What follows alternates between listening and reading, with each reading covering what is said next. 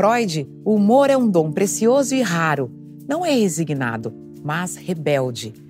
Possui qualquer coisa de grandeza e elevação. O humor foi considerado por São Tomás de Aquino como um bem útil, mas também um vício, no excesso ou na ausência. O humor já foi objeto de estudo da filosofia, da religião, psicologia, arte. Mas parece difícil chegar a uma única definição. O que é essa atitude que torna a pessoa capaz de rir de si mesma, do outro e ainda provocar o riso no outro? Vou começar na tentativa de entender o que é humor. Uma das definições que eu trouxe para vocês é: humor é a segunda forma mais eficiente de comunicação entre duas pessoas. A primeira eu preciso falar, não? Hã? Sei. Hã? Eu tô vendo que tem gente que está em dúvida. Vocês sabem ou não sabem, gente? Hã? Acertou. O cavaleiro ali acertou sexo. Vai ter uma noite muito animada hoje.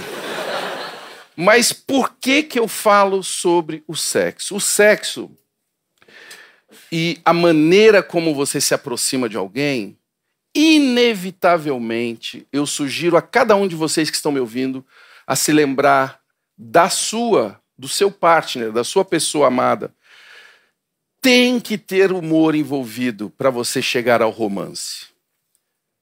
A risada é a porta do romance. Quando você consegue fazer uma mulher rir, é, o, é um primeiro sinal verde. Se você vai avançar, é outra coisa, mas é necessariamente você passa pelo humor para chegar ao amor. No humor, não existe humor solitário, né? Não existe um tipo de humor que você consiga ter prazer falando sem ter isso que está acontecendo agora, de vocês reagirem ao que eu estou falando. É impossível, né? A mesma coisa relacionada ao sexo, obviamente. Agora, a noção que nós temos do humor, uma palavra que define bem o humor, é distanciamento. O humor é quando você consegue olhar uma situação de mais longe. Você quer ver um exemplo prático? Pega uma cena de pessoas dançando.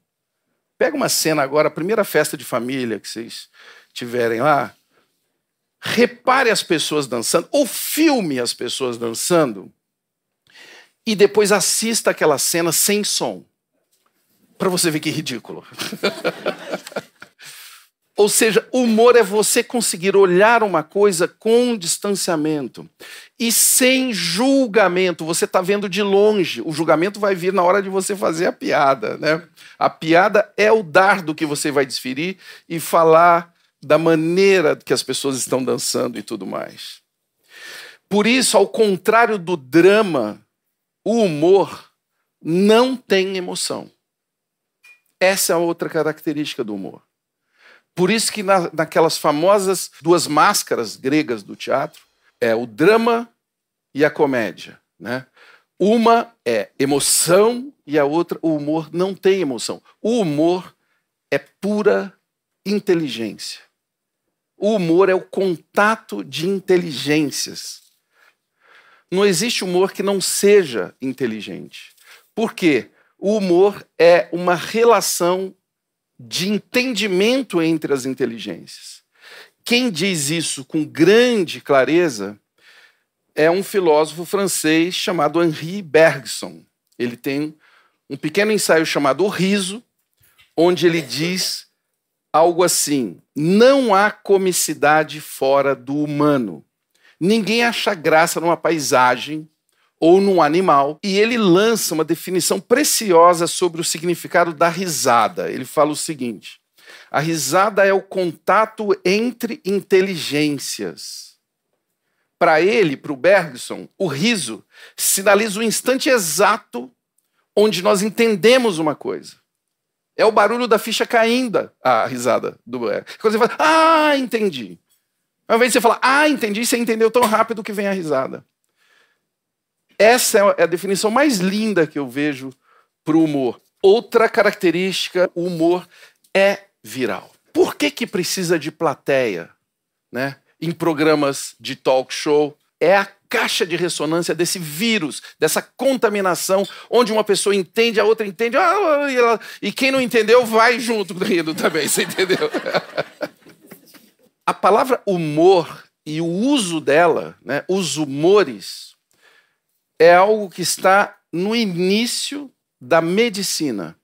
O Hipócrates, 460 anos antes de Cristo, o considerado o pai da medicina, fundamentou a prática dele, a prática clínica dele, nos quatro humores. Os quatro humores do Hipócrates, que são quais? São quatro líquidos: o sangue, a bilis amarela, a bilis negra e a fleuma. Ele dividiu é, a saúde, a nossa saúde, os indícios de que você está saudável pela qualidade de quatro humores. Olha que interessante. Olha como essa série tem que falar de sanidade e de insanidade quando a gente fala de humor. O desequilíbrio desses humores, segundo ele, é que causava as doenças. Então, olha só como vocês já conhecem a teoria do Hipócrates. É a mesma teoria que conduz a várias outras, inclusive de medicinas que estão amplamente utilizadas como a medicina que divide entre ar, fogo, terra e água, né? São os quatro humores. O sangue é o ar, a bilis o fogo, a bilis amarela, a bilis negra a terra, a fleuma a água. E cada uma delas também é relacionada a um órgão. Então, o sangue é o coração, a bilis amarela é o fígado, a bilis negra é o baço e a fleuma o cérebro. Para Hipócrates, o trabalho do médico seria restaurar o equilíbrio e a harmonia dos humores através da administração do humor em falta ou eliminação do humor em excesso. Galeno, médico e filósofo do século II, revitalizou a teoria de Hipócrates e relacionou os quatro humores a temperamentos: sanguíneo, fleumático, colérico e melancólico. Colérico, por exemplo, seria aquele que tem mais bile amarela. Melancólico, mais bile negra. Daí as expressões bem-humorado, mal-humorado. Várias teorias, várias tendências da medicina tratam, a Waldorf, por exemplo, né, trata uh, o corpo, né, se é quente, se é frio, se é úmido, se é seco, trata também usando esses fundamentos dos quatro humores levantados lá no início pelo nosso Hipócrates. Cientificamente também, a risada é um jato de endorfina instantâneo no corpo da gente. É um jato de endorfina, causa muito prazer. A endorfina é a droga que é usada contra dores. Olha que delícia, muita gente vai numa comédia ou vai num teatro ou vê um programa de humor e fala: "Nossa, lavei minha alma". Não tem essa expressão? Lavou mesmo, com endorfina. É um lava-jato de endorfina, o humor. Para mim, o humor é saneamento básico. O humor deveria ser tratado pelo Ministério da Saúde, né? Não pelo Ministério da Cultura. Aliás, porque o Ministério da Saúde tem mais verba, né? Seria melhor para os humoristas. Mas, enfim, o humor é um caso muito sério. É um caso que nos, que nos ajuda a ser mais saudável. A nossa relação com o nosso corpo, a nossa relação com as pessoas no, no entorno fica mais saudável. Pega a maçaneta, aperta, abre a porta e aí calmamente você passa.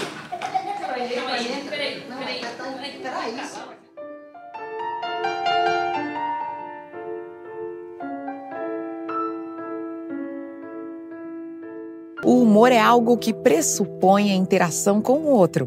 Precisa de plateia para acontecer. Se na antiguidade o teatro era o local da comédia, hoje os humoristas conquistaram muitos outros palcos. Porém, diria Hipócrates, parece que os humores da plateia andam um pouco desequilibrados. Num mundo confuso como o de hoje, parece que os humoristas estão sendo levados a sério. Isto é um sintoma muito grave. é, a minha primeira conclusão é que este mundo está muito doente. O mundo anda com problemas muito sérios, muito graves. E quando a situação fica grave a um ponto da gente não suportar olhar para a situação, aí que entra o humor. O humor permite que a gente brinque de encarar a gravidade da situação humana, da situação do mundo. O humor é um estado de suspensão onde a gente fala: não, é brincadeira. Podemos falar da morte, podemos falar da violência, podemos falar dessa fragilidade que a gente vive neste mundo maluco. É isso, esse é o ofício deles. Agora, vivemos algo muito particular. Muitos humoristas começam a ser levados a sério a ponto de influenciar eleições. Eu não sei se vocês sabem, nas eleições de 2010 nos Estados Unidos, o principal influenciador das eleições foi considerado o comediante Jon Stewart. É um programa que misturava humor com jornalismo, com os entrevistados deles eram os candidatos à presidência dos Estados Unidos. E começou a ser notícia né, em vários cantos do mundo aquele formato do, de programa que começou a influenciar o mundo real, começou a influenciar essas eleições, começou a fazer a cabeça ou fazer parte do debate mais sério, digamos assim, das eleições daquele ano nos Estados Unidos. Para minha surpresa, uma revista muito prestigiosa chamada Foreign Policy, é uma revista americana chamada Foreign Policy, é, elegeu é, cinco humoristas no mundo que seguiam a linha do Jon Stewart e que eram igualmente influentes e, ao mesmo tempo, é, corriam risco né, de processos, alguns de agressão, outros de violência, e eu entrei nessa lista. Há uma perseguição hoje ao humor que eu acho que é um sintoma da doença da sociedade. Há uma implicância com humoristas como se eles fossem criminosos. E às vezes isso é debatido, isso é levantado, e parece que extirpando os humoristas a gente vai resolver todos os dilemas deste país tão reto e correto chamado Brasil, né? E aí a gente erra o alvo. Então, muitos dos meus queridos colegas é, são alvo, né, muitas vezes, de processos envolvendo muito dinheiro, inclusive advogados, um, um ambiente extremamente sério, né? envolvendo perseguições, envolvendo, enfim, toda sorte de pressão. Às vezes, humoristas que fazem shows em teatros menores do que esse que nós estamos aqui, ele fala uma coisa aqui e ele é processado por algo que ele disse dentro de um teatro. Eles foram acusados de ultrapassar os limites do humor. E aí eu pergunto: o humor tem limites? Eu não creio que o humor tenha limites, e muitas vezes isso é discutido de uma maneira inútil, porque para mim, muitos humoristas eles encontram dificuldade em expressar uma ideia numa piada e erram a piada.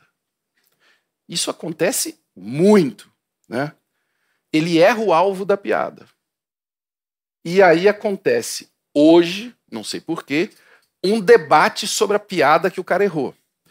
Quando o cara é turrão, ele fica debatendo aquela piada durante anos. Para mim, vários casos que se discute limites do humor é simplesmente porque a piada não tinha graça. Né?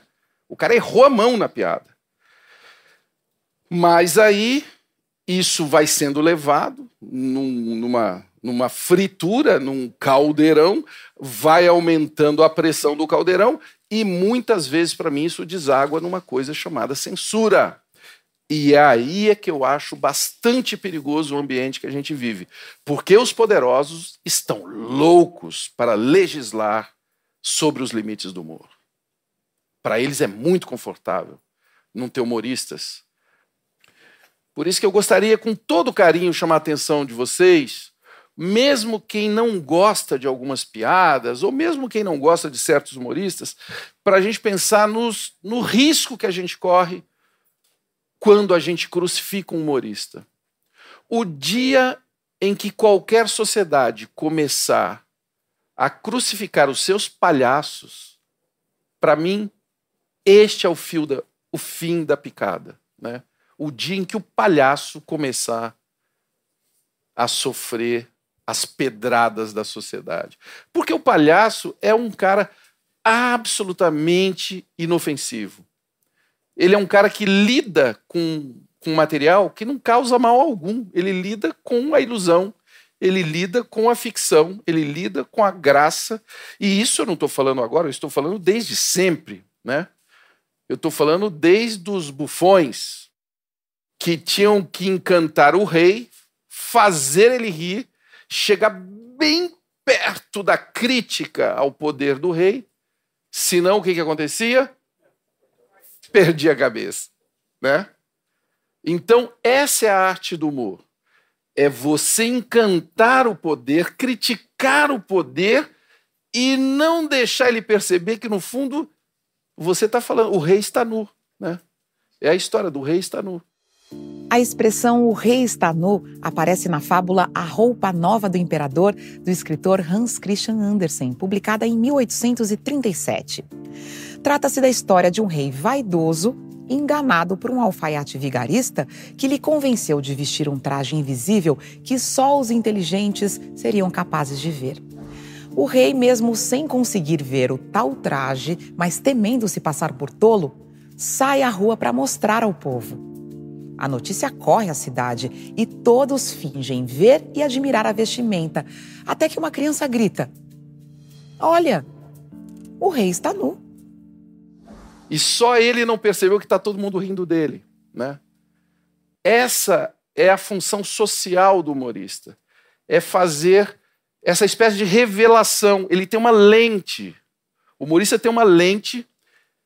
O mundo está torto. O humorista tem uma lente torta. E quando uma coisa junta com a outra, de repente você enxerga o mundo. Você enxerga com mais clareza o mundo. Essa é a minha tese por que, que os humoristas estão sendo levados a sérios no mundo de hoje. Mais ainda, falando dos limites do humor, eu vou pedir ajuda de um, de um pensador chamado Sigmund Freud, que tem um livro, um livrinho também. Até nisso os humoristas são levados, não são levados a sério. O Freud fez um livrinho deste tamanzinho sobre humor. O xistes e o inconsciente, algo assim. Ele valoriza os humoristas como agentes sociais. Ele descreve de uma forma muito direta segundo ele, os dois únicos objetivos do humor. Olha só. O primeiro é a sátira. O objetivo dela é a crítica ao poder. Por exemplo, o bem-amado, Dias Gomes, não é isso? É a sátira do poder. É uma coisa que você vai vendo, você vai achando que é parecido com a realidade, daqui a pouco ela vai ficando igual à realidade. E é uma obra de arte. É uma, é uma obra de arte, de humor, que consegue traduzir a realidade de uma forma que às vezes o drama não consegue. Então, segundo Freud, dois únicos objetivos do humor: o primeiro, a sátira, e o segundo, a piada obscena. O que é o piada obscena? É expor o sujeito criticado. É aquela piada ardida mesmo. É aquela piada que todos nós temos medo dela, né? Obscena não quer dizer erótica ou safadinha, tá? Obscena no sentido de revelação, obscena no sentido de desnudar o sujeito, desqualificar o sujeito. Aí que está a piada obscena. Mas para o Freud, ele ainda completa: é desnecessário teorizar sobre os limites ou metas do humor, já que o prazer proporcionado pela graça já é suficiente para justificar o trabalho do comediante. Quando a piada não funciona, não é humor. O comediante trabalhou mal. Né? O primeiro recado é para os humoristas eles não devem confundir a sua arte. A arte do humorista é a comédia. Muitos deles confundem isto com a arte de ter razão. Turrões, querem ter razão, querem brigar com a esquerda, com a direita, com não sei quem, com a filha não sei de quem, com o bebê não sei de quem. Isso não é humor. Isso é brigar pela arte. Eu tenho razão, eu vou pagar essa multa. Isso é um papo chatíssimo. O debate sobre uh, o, o, o limite do humor é algo que tem os seus tem os seus cenários. Eu acho importante, por exemplo, haver um debate jurídico, haver um debate na sociedade, haver um debate para quem tiver interesse nesse tema, haver um debate que possa levar o que a sociedade pensa para os próprios humoristas. Os mecanismos de pressão da sociedade eu acho absolutamente legítimos, inclusive os jurídicos. Eu não falei contra processar humorista, não. Quem se sente ofendido está legitimamente no seu direito de processar quem quer que seja. Gente, humorista tem que valorizar a sua missão, que não é pequena, que é encantar e revelar novas formas de ver o mundo. O meu segundo recado vai para a sociedade. Quem ameaça um comediante de censura coloca a sua própria saúde mental em risco. Crucificar humorista é querer viver numa sociedade doente, blindada. O pior disso tudo, e eu vou falar com todas as letras, é a gente voltar a ter algum apreço pela censura. E quem já viveu sob censura sabe do que eu estou falando. Tudo é melhor do que censura. Até um encravado é melhor do que censura. Né? A gente já viveu sob censura. Não vale a pena. A gente não pode comprometer a fragilidade da democracia brasileira temos coisas mais sérias para fazer no Brasil do que cuidar de humorista. O humor é uma maneira possível de encarar a gravidade de certas questões da nossa sociedade. Talvez um bom recurso quando a realidade parece ficção. É, no mundo contemporâneo, os humoristas têm sido levados a sério. A história do, do mundo que existe, do mundo real e do mundo imaginário, né, sempre me intrigou. E, para minha sorte, para fazer humor, eu estudei engenharia. E aí ficou muito mais fácil de eu entender que a realidade não existe, gente. Vocês sabiam? Não? Aquilo que a gente chama de realidade é algo muito mais complexo. A gente chama de realidade imagens e sons que o nosso cérebro vai convencionando a gente a achar que aquilo é realidade. A gente vive um pesadelo que alguns filósofos, algum, alguns pensadores chamam do, do final da história, ou da história sem fim. Né? É muito dramático a situação que a gente vive hoje, e para mim ela é dramática por quê? Porque a gente mistura muito o real com o imaginário, com o ficcional. Você coloca agora isso no plano onde nós vivemos hoje, com a transmissão de imagens na velocidade da luz, né, de informações, de internet e tudo mais. O que nós chamamos de realidade é algo que nós criamos na nossa mente muito complexo, muito diferente daquela, daquela realidade newtoniana, né, daquela realidade mecânica que você saía de casa, a minha avó saía de casa, ia pegar água dentro de uma cisterna, trazia a água, quer dizer, aquele sim era um mundo muito real, muito concreto. Hoje, cada vez mais a gente caminha para um mundo que é realmente um mundo que nós chamamos de virtual, por não saber dar outro nome, mas que é um mundo que exige muito mais da nossa imaginação. Aí eu quero falar da dificuldade, da carga pesada que é a tarefa de jornalistas, de economistas, sociólogos, cientistas políticos que vêm aqui nesta mesa tentar explicar a realidade deste mundão cansado que a gente vive. É uma tarefa difícil, gente. É uma tarefa ingrata, uma tarefa muito difícil. Eu vou dar um exemplo mais global, para eu não ficar citando os políticos brasileiros, mas na crise mundial de 2008, aquela bolha que teve nos Estados Unidos, que quebrou vários bancos, Lehman Brothers, aquela confusão, o presidente do Banco Central americano, né, o Federal Reserve, o Alan Greenspan, né, o banco central deles, ele soltou uma frase que me chamou a atenção e que eu anotei, que ele fala assim: o erro dos gênios, dos especialistas, foi tratar os seres humanos que tinham suas economias lá no mercado imobiliário como seres racionais. Com todo respeito senhor Greenspan. O erro dos especialistas é que eles têm uma tremenda dificuldade em incluir eles mesmos na categoria seres humanos. É incrível como quem está numa posição de poder, numa posição de seriedade, aponta o dedo para baixo e fala que o problema são daqueles pequenas criaturas que foram tratadas de uma forma racional. Ou seja, quem pode dar uma lição para o senhor Greenspan, para o presidente do Banco Central? Um humorista, o John Stewart. Foi aí que, para mim, entra. E eu estou falando de 2008, hein?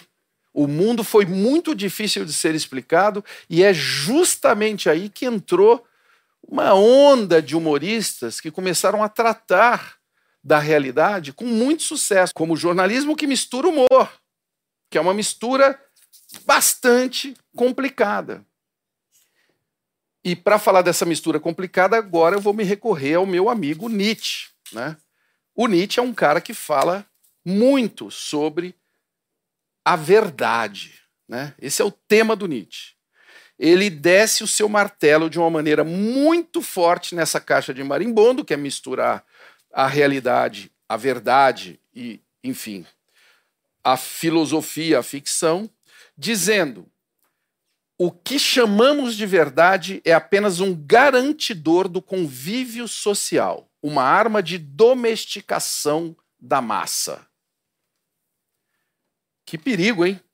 Segundo ele, a origem da palavra verdade é enganosa e foi criada como ferramenta de poder.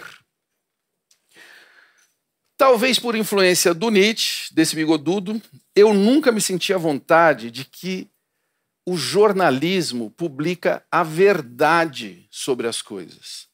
Para mim, o jornalismo, no limite, ele consegue mostrar uma face da realidade.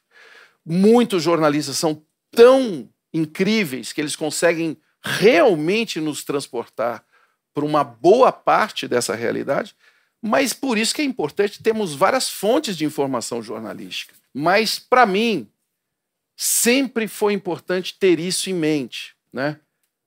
A realidade existe? Eu realmente sempre achei que existe mais realidade num filme do Fellini ou num romance do Dostoiévski do que numa página de jornal. Eu sempre sinto uma realidade na ficção ou no humor. E não é um julgamento. Aliás, eu sou um devorador de jornalismo. Eu assisto o tempo inteiro. Mas, para mim, há muito mais além do que a simples descrição ou a tentativa de descrição dos fatos. Por isso, para dar um exemplo desta deste meu ofício de fazer algo inadmissível, que é misturar humor com jornalismo, eu vou fazer uma coisa agora muito perigosa. Eu vou dissecar o Ernesto Varela. Da mesma forma que o jornalismo faz um recorte dos fatos, o humor também traz seu olhar sobre os acontecimentos. Pode ser uma lente poderosa, capaz de revelar as verdades mais escondidas. O humorista, no seu aparente descompromisso e leveza, é um crítico do seu tempo. Faz política, mesmo que seja sua revelia. Ou pode ser intencional, como no caso do repórter Ernesto Varela. Então, meu primeiro trabalho, o Ernesto Varela, é um repórter que faz perguntas inadequadas para os políticos, para as autoridades. Eu quero mostrar um exemplo prático de como o nonsense consegue quebrar algo que parecia ter muito bom senso, algo que estava muito sério, algo que estava muito bem embasado, é quebrado simplesmente com a arma do humor. E eu vou dar o contexto onde ela foi feita. A Copa do Mundo estava rolando no México, em 86. O nosso presidente era o inesquecível José Sarney. Nós tínhamos uma inflação galopante no nosso país, nós tínhamos uma discussão de eleições diretas que não rolava, que nunca chegava a hora da gente votar para presidente. E aí, o que, que aconteceu? Tinha um time em campo que tinha líderes muito representativos de, uma de, de um desejo de democracia. E naquele dia, neste dia que vocês vão ver agora, o vice-presidente da CBF, que controlava a concentração do Brasil, proibiu os jogadores de falar sobre política nas entrevistas. Senhor Nabi, o senhor é um político que se meteu no meio do futebol. Por que os futebolistas não podem se meter no meio da política? Mas isso você que está falando, isso é, isso é, é, é o teu raciocínio, a sua tese, eu não. O senhor hoje não proibiu os jogadores de darem declarações políticas? Não, eu não proibi absolutamente nada. Você, você demonstra estar um pouco mal informado. Então, qual foi realmente Uma o que aconteceu? recomendação, porque os jogadores vieram aqui numa missão esportiva. Eles não devem falar sobre política e nem problemas administrativos que competem à chefia. Cada macaco no seu galho, a gente costuma dizer na gíria. Então, qual é o galho do senhor, a política ou o esporte? meu querido, aqui é o esporte. E a política. E no Brasil? No Brasil, a política Nós é estamos agora no ar, no Brasil. O senhor está mandando a sua imagem de político estou, para o Brasil. Eu estou mandando a minha imagem de desportista. Você que quer desvirtuar, porque nós estamos numa missão esportiva. E você que quer se promover, se projetar, quer envolver política com futebol. Eu quero me promover? Bom, é, é o que você está pretendendo com as perguntas eu... inoportunas que você está fazendo. O senhor acha que eu sou uma pessoa inoportuna para o senhor? Não, as perguntas que você não disse, vê você que você desvirtua. Então pode o mal justamente é desvirtuar. E você desvirtua. Ainda bem que está, está, está sendo ao vivo. Está sendo, está sendo ao vivo? A gente começou num jogo muito lógico. O senhor é brasileiro, né? O senhor é um político, por que, que não pode falar de política? O jogo vai muito na lógica, né? Não, você está mal informado, né? Aos poucos começa a haver uma troca de algo muito sensato, uma conversa muito sensata, onde a gente começa a apresentar as nossas armas. Até a hora que ele fala uma frase bastante fatídica: cada macaco no seu galho. A gente costuma dizer na gíria. Qual é o galho do senhor?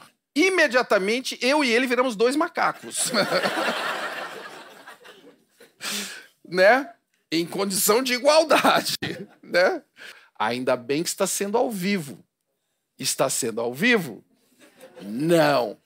Não está sendo ao vivo e a gente dá um pause para mostrar para vocês que não estava sendo ao vivo mas a gente não corta a entrevista. Ela vai sem cortes, vocês vão ver agora, até o fim. O não. senhor acha que os brasileiros estão contentes com os políticos que regem o país? Nós não falamos em política agora. Você que quer vir falar em política e presta um desserviço ao futebol brasileiro. Os brasile... Porque quem, como você, não, não vem nervoso, aqui, não fico nervoso com você, você é um mau brasileiro. Você quer misturar política com futebol. Aqui só se fala em futebol.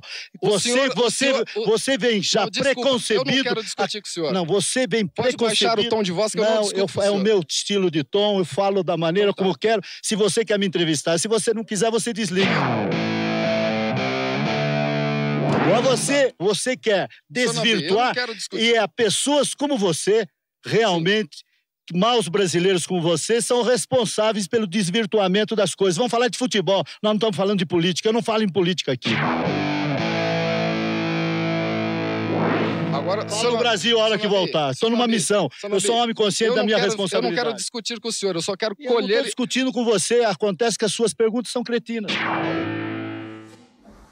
As perguntas eram inoportunas e viraram o quê? Cretinas. Opa, o negócio ficou quente. Por que, que ficou quente, gente? Por que, que vocês acham que ficou quente? Porque a gente chegou cada vez mais próximo de algo muito perigoso que é a realidade. A gente, eu estava querendo entender por que, que um político proíbe gente de falar de política. E a coisa começou a ficar de inoportuna, passando para cretina. E há um momento que talvez as pessoas mais jovens tenham dificuldade de entender a gravidade dele, que é na hora, nós estamos falando de 86, nenhuma autoridade era questionada, principalmente diante de uma câmera de televisão, né? E eu falo para ele abaixar o tom de voz. Eu vejo isso até hoje fico nervoso. Eu pedi até com muita educação, mas isso não se faz, não se fazia, né? Então, então vem aqui. Então o senhor poderia. Vou, então, vou então, por suas ordens. Tá legal. Já que as minhas perguntas são cretinas, eu gostaria que o senhor. Inoportunas, cretinas. Você quer misturar futebol com política?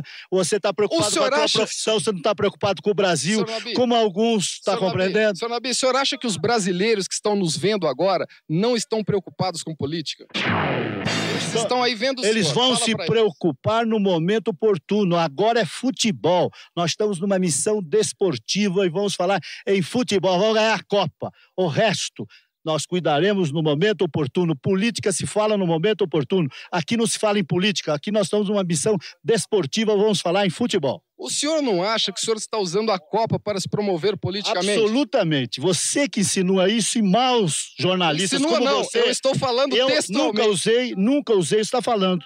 Você está falando, textual, você tá falando textualmente porque você quer desvirtuar uma entrevista que é desportiva. Então você também é um mau profissional, como um mau brasileiro. Então a última. Porque você já sabe que o envolvimento político com relação à seleção já causou sérios prejuízos à seleção brasileira. Então você é um daqueles maus brasileiros que prestam mau serviço à seleção brasileira. Será tá que eu sou um mau brasileiro, Valdeci? Eu acho que você é. Eu sou um mau brasileiro. É, um, é uma acusação que eu fico muito chateado. Tem uma coisa muito interessante nesse, nesse encaminhamento agora, porque na hora que não consegue mais ter argumento, vira uma acusação de, né, dedo na cara, que é aquilo que eu falei agora há pouco, a hora que não, vamos matar esse palhaço, vamos calar esse palhacinho. Esse é para mim o grande risco que a gente corre quando a gente crucifica um humorista, né? Só que ali ele não sabe com quem ele estava mexendo. Eu estava ali pronto para durar até o fim e eu tinha uma última bala na agulha, vamos ver. Uma pergunta eu futebol... é com as perguntas cretinas que você está então, fazendo. Então, uma pergunta futebolística para terminar a entrevista. A futebolística eu te dou, com todo prazer. Qual é a sua próxima jogada? A minha, eu não jogo, eu trabalho. A jogada é a sua numa mente obscura. Obrigado, obrigado pela entrevista. Até logo.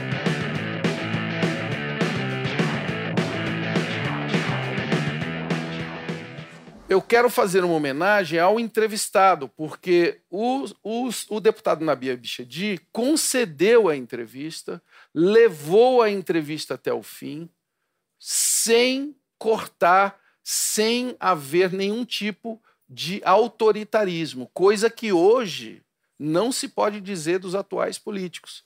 Quando fala em limite do humor, teria que fazer um, uma perpassar né, a questão do Hebdo Charlie na França. Isso. Que é a questão que eu queria uh, entender é isso, porque eu uh, comp acabei comprando o semanário, uh, faz uma piada de, de, todas as religiões e tudo mais. Então eu fico, eu gostaria de saber aonde vai, aonde termina o limite do humor e aonde começa a esculhambação. Porque eu, na verdade, vendo as, as charges feitas sobre Jesus Cristo e tudo mais, eu, é, sem nenhum moralismo, me senti realmente esculhambado na minha religiosidade. Eu quero te dizer com toda sinceridade que eu tenho a mesma opinião que você. Eu não sou católico, é, não, a minha prática religiosa e espiritual é hinduísta, eu pratico meditação, ou seja, eu não, eu não teria por que me sentir ofendido diretamente, mas eu não achei nenhuma graça nas charges do, do Charles Hebdo. Não achei. E acho, aí que está a questão, que eles têm todo o direito de, de se expressar daquela maneira. Né? Tem gente que vai achar engraçado, tem gente que não vai achar engraçado. Essa é a minha posição. Mas eu quero aproveitar essa chance para dizer: não vi graça no Charles Hebdo naquela edição, porque tem, tem gênios ali. Vários gênios que estavam sentados naquela mesa. E é aí que está a tragédia. Naquela mesa, onde dois lunáticos ou mais entram com armas de destruir um, um tanque de guerra, eles abrem fogo contra artistas, simplesmente porque eles desenharam no papel uma charge. Essa é a grande tragédia. Essa é uma tragédia humana, terrível, do Charles Hebdo. Por isso que eu me coloquei, obviamente, a favor desse jornal, contra esta calamidade, essa chacina.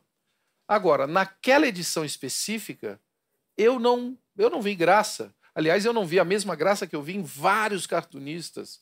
Alguns deles vêm muitas vezes ao Brasil, já fizeram críticas ácidas contra o Brasil, incríveis, que cada um de nós, inclusive, deveria olhar com atenção o quanto que os, os humoristas do Charlie Hebdo já mostraram o, o quanto que o Brasil é hipócrita em relação à raça, em relação à sexualidade, né?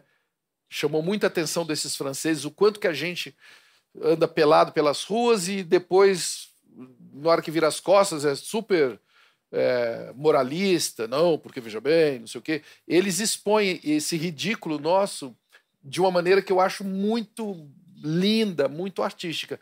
Naquela edição, eu concordo com você. Eu não achei graça. Agora, eu não acho nenhuma graça em ver humoristas assassinados por conta de um desenho. Isso é muito grave. Para mim, a, a, grande importância de nós vivermos num ambiente de liberdade é você poder escolher o humorista, o programa que você quer acompanhar. Esse é o grande, é a grande é, é, o grande presente da democracia. É isso que a gente precisa valorizar quando a gente quer começar a separar e deletar certos tipos de humor em relação a outros. É a gente que escolhe o que, que a gente consome.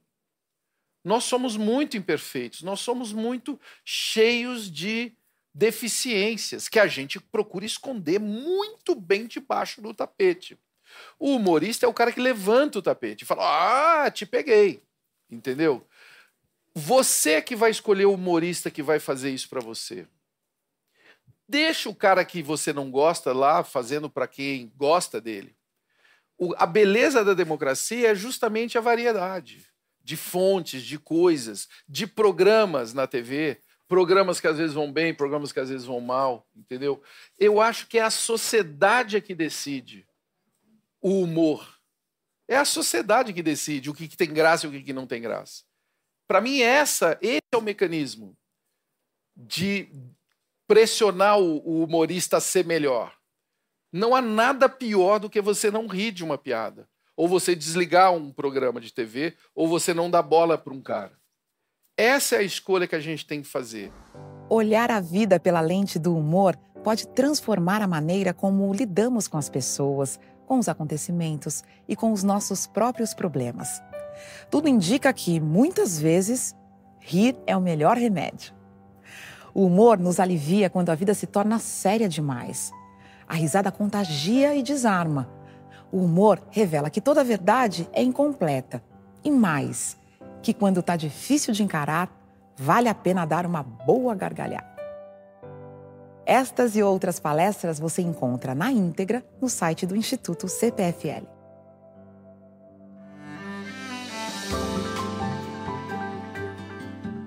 Ele estava usando um dinheiro ilícito para pagar uma amante.